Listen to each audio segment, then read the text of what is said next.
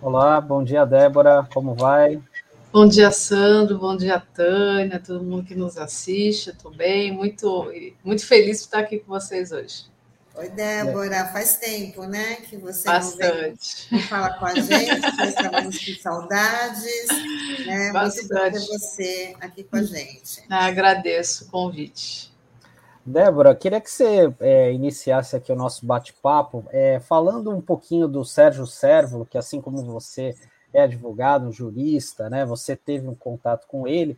E também já emendar uma primeira pergunta aqui, que você fizesse uma breve balanço aí desse teu primeiro ano de mandato, né? Que começou de uma maneira diferente. Você, infelizmente, não pôde participar da posse, né? Com os outros, porque você estava com a Covid, começou o ano legislativo nessa telinha aqui, agora já está em plenário. Enfim, queria que você falasse um, brevemente também sobre esse, esse balanço desse mandato desse, até aqui. Tá ótimo, Sandro. Falar, primeiro falar do Sérgio Sérvulo, né? Sérgio, eu tive o prazer de conhecê-lo, né, há alguns anos.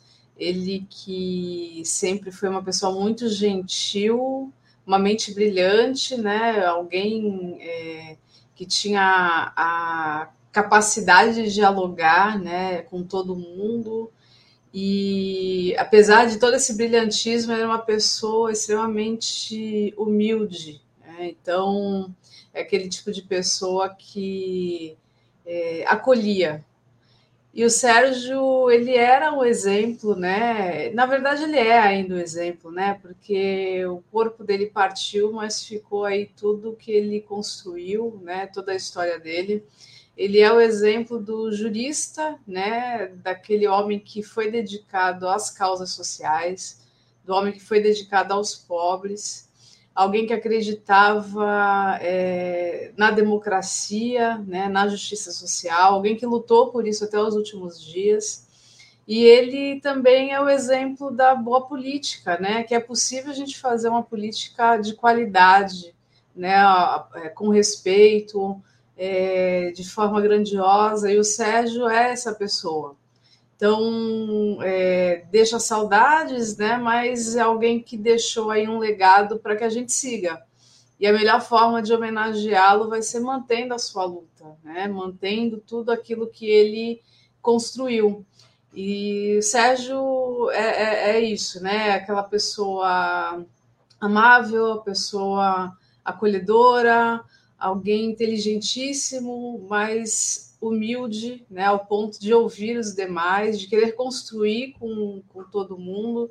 Né? Então, eu, eu, uma das últimas vezes que eu falei com o Sérgio foi ainda esse ano, ele me ligou e ele disse para mim que nós precisamos cuidar das nossas crianças. Né? Então, ele disse que o, o, o, mandato ele também tinha que ter essa preocupação de cuidar das nossas crianças. Né? Então, é, eu tive essa a honra de poder contar com, com, com o apoio dele, poder contar com, é, em diversos momentos, né, com ajuda. Então, eu sou feliz por ter conhecido o Sérgio. Desde ele vai deixar muita saudade, mas deixou aí um, um legado para que a gente siga e tenha condições de travar boa política, né, que é isso que a gente está precisando. E fazer aqui um, um resumo, né, um apanhado desse um ano de mandato, começou conturbado, né? Eu descobri que eu estava com Covid no dia 24 de dezembro do ano passado. Eu acordei sem sentir cheiro e sabor de nada, e aí já me coloquei em isolamento e fiz o teste dias depois, deu positivo, e não pude participar da posse no dia 1 de janeiro. Então tinha que começar diferente, né? Foi uma, um ano de campanha diferente, não podia ser o início ser diferente. É, assumi no dia 6 né, de janeiro, e a partir daí a gente entendendo né, o funcionamento da casa. Foi um ano de muito trabalho, de trabalho intenso, né? Nós é, fizemos aí, é, apresentamos diversos projetos, né, entre eles o que foi recentemente aprovado aqui na casa, que é o projeto de combate à pobreza menstrual. Então, um projeto importantíssimo, um projeto de é, muito parecido com o que foi vetado pelo presidente, né? Então, foi um avanço. Aqui agora está a tramitação no executivo. Nós apresentamos diversos outros projetos e assim foi essa essa coisa de é, sessão online, depois online e, e, presencial. Agora a maioria dos vereadores estão nas sessões presenciais. A gente teve um ano de alguns embates, né? Eu estava ouvindo aqui o Pardal falando um pouquinho antes e ele que nos auxiliou em alguns momentos aqui nos debates da reforma da previdência é, do servidor público, ó, o Pardal dizendo que segue aqui, ele que nos auxiliou, foi infelizmente é, mais um, um, avanço contra os direitos dos trabalhadores, né? A reforma foi aprovada aqui na cidade de Santos, mais uma perda, né? Mas infelizmente a gente sabe que é uma, é uma sequência, né? Isso foi a nível nacional, estadual e chegou nos municípios. Infelizmente, é, não tivemos votos suficientes para barrar o projeto e houve aí esse é, mais esse retrocesso na cidade de Santos. Então, já agradecer mais uma vez o Pardal aqui pela, é, por todo o auxílio que ele nos deu é, nesse último período. E tem sido um ano intenso, né? Um ano, apesar das limitações, que a gente sabe que muita coisa se voltou para o combate à Covid, mas tem sido um ano intenso de muitos debates a gente conseguiu é, trazer alguns, alguns projetos que são importantes. É, é, trouxemos o projeto dos, do apoio aos trabalhadores de aplicativos, temos o projeto é, é, na semana passada é, que fala sobre economia solidária, criação de uma moeda social. então, assim, foi um ano muito intenso, né? Conseguimos aprovar um projeto e já aguardando o ano que vem, que vai ser um ano também muito intenso por conta de uma de uma candidatura, né, de uma de uma campanha eleitoral que a gente sabe que a depender do que acontecer é, pode a gente retroceder ainda mais em tudo aquilo que a gente já conquistou.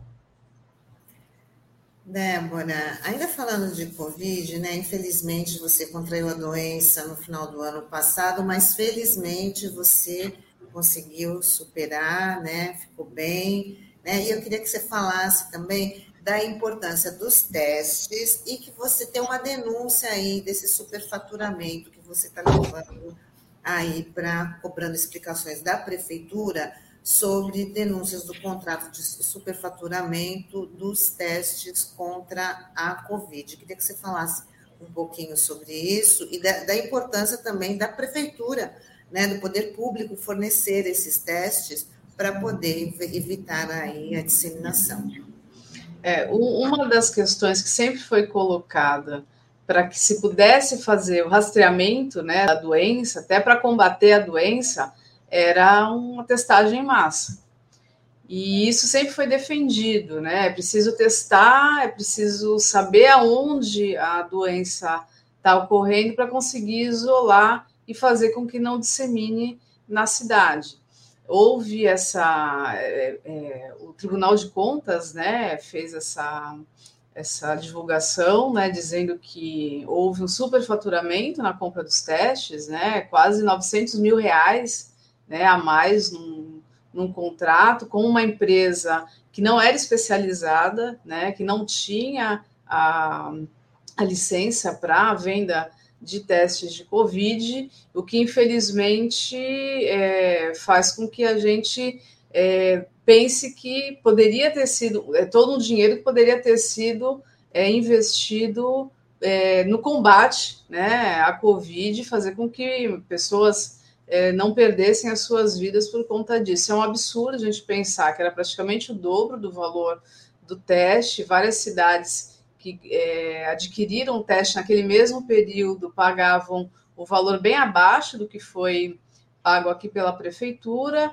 e o que nós fizemos foi fazer um requerimento né, para as secretarias e para o executivo pedir explicações, né, o porquê que somente duas empresas foram e participaram né, da licitação, é, o porquê que foi feito o contrato com uma empresa que não era especializada, se há mais algum contrato com essa empresa né, na cidade de Santos, e é preciso que os responsáveis sejam, é, é, as pessoas sejam responsabilizadas.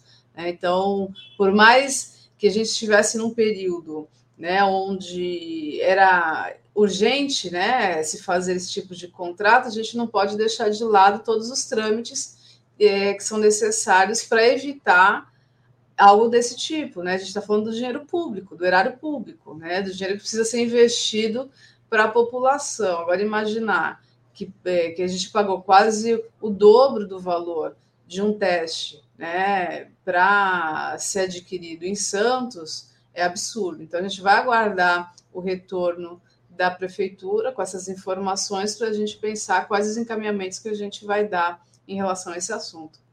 Tem um prazo para eles responderem, é, para a prefeitura responder sobre essa denúncia, Débora? A gente vai entrar em recesso agora, né? A partir do dia 14 uhum. a gente entra em recesso. Então, provavelmente a gente só tem um retorno disso para fevereiro, que é quando retorna as, a, os trabalhos na, na Câmara. É, Débora, por falar em prazo, é, você comentou aqui que um dos projetos importantes que você apresentou foi o da que prevê a distribuição de absorventes e da conscientização da menstruação. Esse projeto ele foi aprovado na Câmara no mês passado, né? E esse prazo é para o prefeito se manifestar se veta ou não também deve estar em vias de, de expirar. Eu queria saber se você já tem alguma indicação do executivo, se esse projeto vai ser sancionado ou vetado. É, a, nós é, tivemos uma conversa com a vice-prefeita recentemente, ele esteve aqui na Câmara, né, sinalizando que a, a, haverá aprovação do projeto. Está né, tá tendo alguns ajustes, né, e o projeto ele vai ser aprovado. Não há condições de não, de não aprovar um projeto de tamanha importância como esse, até porque há dados, né? A própria prefeitura iniciou algumas campanhas de arrecadação e distribuição é, de absorventes, só que isso precisa ser uma política pública, não dá somente para a gente ficar em campanhas de arrecadação. É preciso que haja uma política pública do próprio município para que essas é, pessoas que menstruam tenham condições de ter sua vida normal durante a menstruação, né? A, a própria ONU fez levantamentos, né? há um estudo que indica que essas pessoas chegam a ficar 45 dias, né? perdem 45 dias do ano letivo, então precisa ser uma política pública. Né? Então há indicação de que o projeto será aprovado, é bem provável que isso fique para o ano que vem, porque a gente vai ter somente uma última sessão agora eh, na Câmara, né? então com retorno do veto ou, ou da aprovação, é, do projeto, então provavelmente para o ano que vem esse projeto já esteja é, já aprovado. E Débora, bom, nos últimos dias o que a gente acompanha no noticiário nacional é em relação ao passaporte da vacina, né? O governo federal, negacionista como sempre, né? negou aí o passaporte, mas precisou o STF tomar uma decisão para poder ter essa exigência. E você conversou com o secretário de governo sobre isso na nossa cidade, né? Como é que foi essa conversa? A gente está aqui agora no, chegando aí já nas festas de fim de ano. A cidade com certeza deve dobrar ou triplicar o número de, da, da população. Queria que você contasse aí dessa conversa, como é que está sobre o passaporte da vacina. Tá, nós apresentamos um projeto né, de passaporte da vacina, é, houve até uma repercussão positiva, né? Nós ficamos até é, surpresos com, a, com esse retorno, porque é, por mais que a gente saiba que existe ainda né, um movimento anti-vacina, não é a maioria da população, né? Então, a maioria das pessoas né, querem a vacina, é, muitas acabam. É, a gente sabe que há um, um, um, um, problema com a comunicação, então, algumas pessoas idosas que tomaram a primeira dose não retornaram para tomar a segunda, então, preciso que a, é, o executivo também tenha essa proatividade da busca ativa, né, procurar essas pessoas para que elas coloquem em dia a sua, a sua vacina mas houve uma, uma repercussão positiva né, é, da população. E nossa conversa com o secretário foi para tratar da importância da aprovação desse projeto. A inércia do presidente, né, a depender do que o presidente da República quiser, a gente não teria nem vacina. Né? Essa é a realidade. A gente ainda estaria tratando as pessoas com kit Covid, que é o que ele acredita. Né? Ele e alguns seguidores dele, que infelizmente aqui na cidade a gente ainda tem gente que faz postagem é, com caixinha de, é, de um dos medicamentos da, do kit Covid. Então, é, e a nossa conversa foi justamente essa, né? Preciso aprovar esse projeto que vai ser bom para a cidade. Quando é, cria-se regras, né? infelizmente criaram-se algumas regras na cidade em que não há um, um balizamento, né? Você tem é, uma forma que as pessoas é, precisam se portar dentro de um teatro que é diferente que elas se portam dentro de um cinema. Então, você não pode consumir alimento num teatro, que geralmente já não pode, né? Mas no cinema você pode consumir. E a gente sabe que é, se, se houver alguém infectado, vai contaminar, não só no teatro, vai contaminar no cinema também. Então é preciso criar uma regra única. E o passaporte, né, e a, tornar obrigatório a, a, o passaporte, ou seja lá, o aplicativo, mostrando que você está com, com as suas doses de vacinas em dia, facilitaria. Né? Então, a gente vai entrar num momento de férias, a gente já tem visto que há uma, uma possibilidade de, da cidade ela, ela ter muito turista, né? Porque as pessoas já estão há dois anos dentro de casa praticamente. Agora, com essa é, diminuição né, na rigidez do isolamento, a flexibilização vai fazer com que as pessoas saiam de casa e no, o litoral vai ser um dos locais procurados pela população. Então, aqui a gente precisa ter a garantia de que a gente vai estar num ambiente onde as pessoas elas estarão com máscaras, com distanciamento e com a vacina em dia. É aquela coisa, não quer se vacinar, então não vai poder circular. E o projeto que a gente apresentou não prevê multa, porque é o incentivo mesmo para que as pessoas se vacinem, não é punir.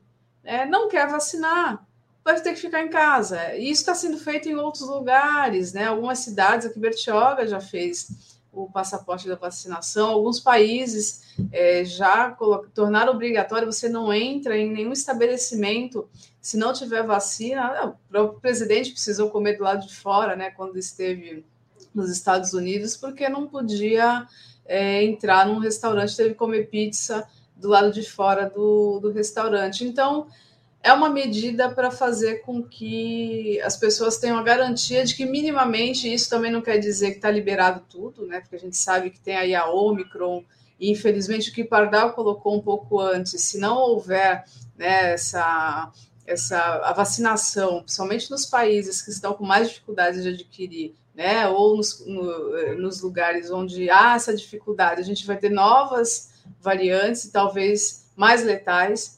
então, são medidas que a gente precisa tomar. Conversa com, com o secretário essa semana haverá uma reunião com o, o Comitê Covid, né? E a, lá a gente vai defender o projeto e a gente espera que haja aí a aprovação do projeto para que se coloque em prática ainda esse ano, porque as festas estão chegando, já não vai haver a festa do final de ano, né, do Réveillon, é, e é preciso tomar todos os cuidados para que a gente não tenha aí uma nova onda e a gente não quer perder mais ninguém para essa doença que infelizmente ainda está longe de desaparecer. Então a gente precisa tentar é, minimizar os impactos ainda do que está por vir.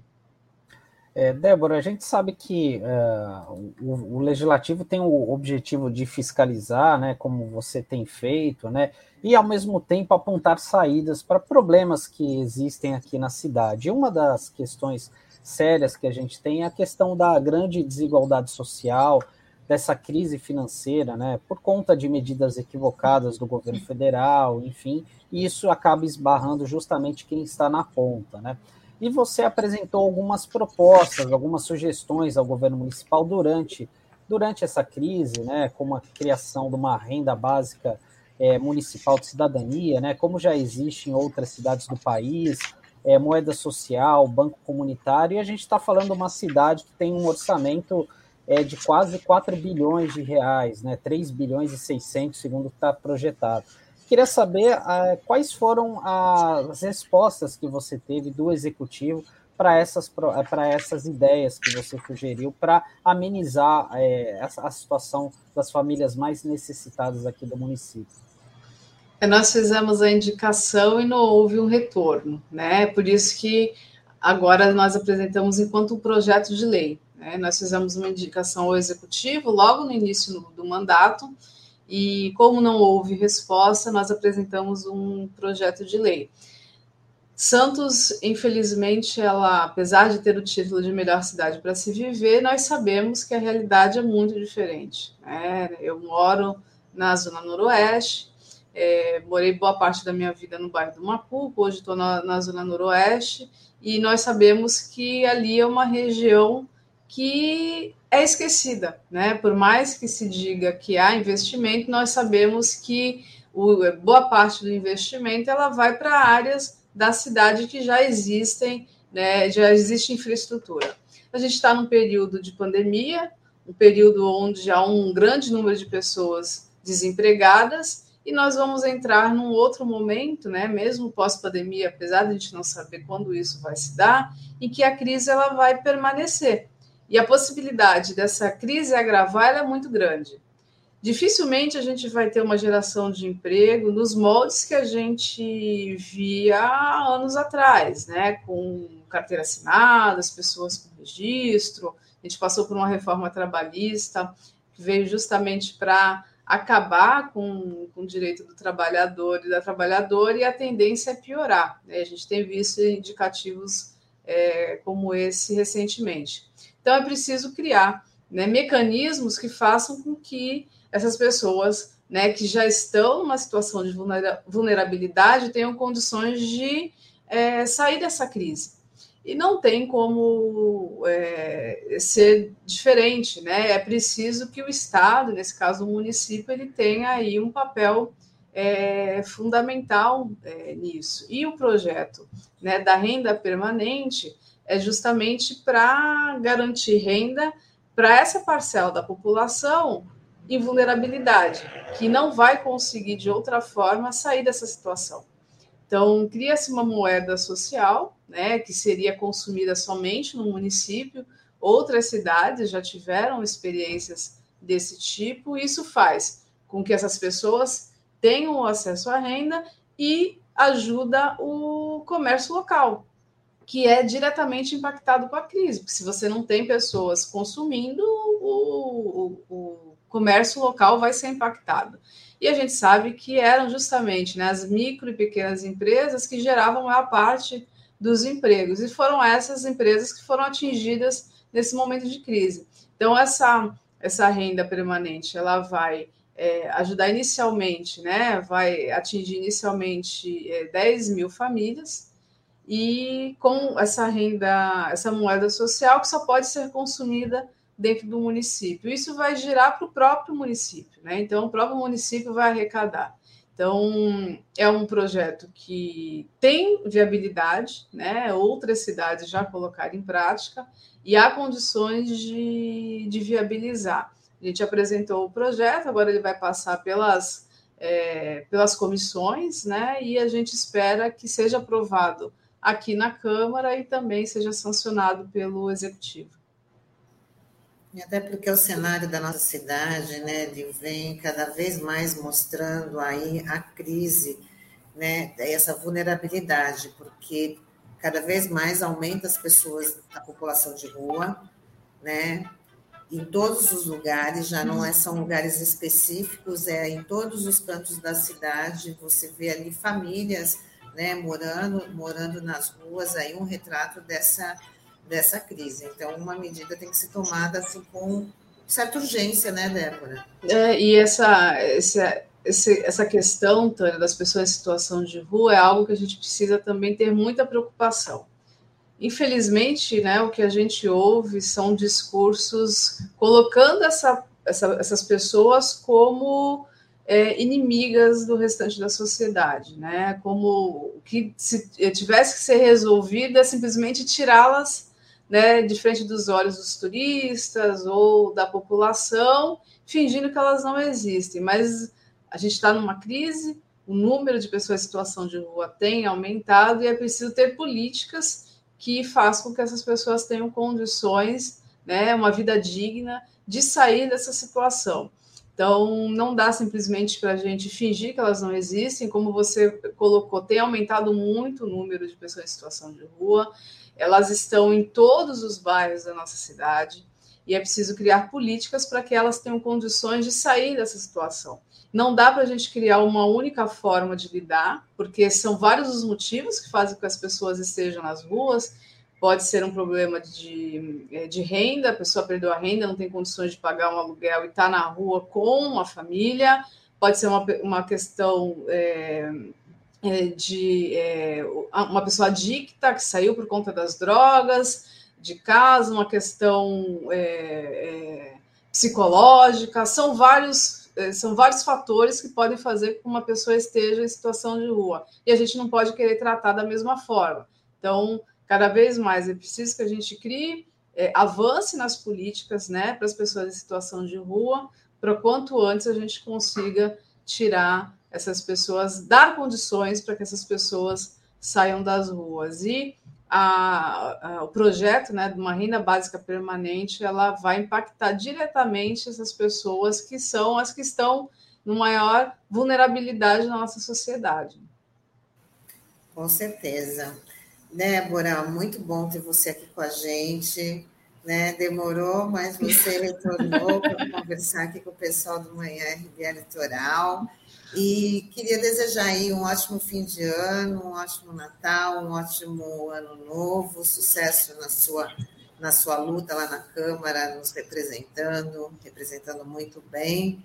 Né? E agradecer hoje a sua disponibilidade de participar aqui com a gente.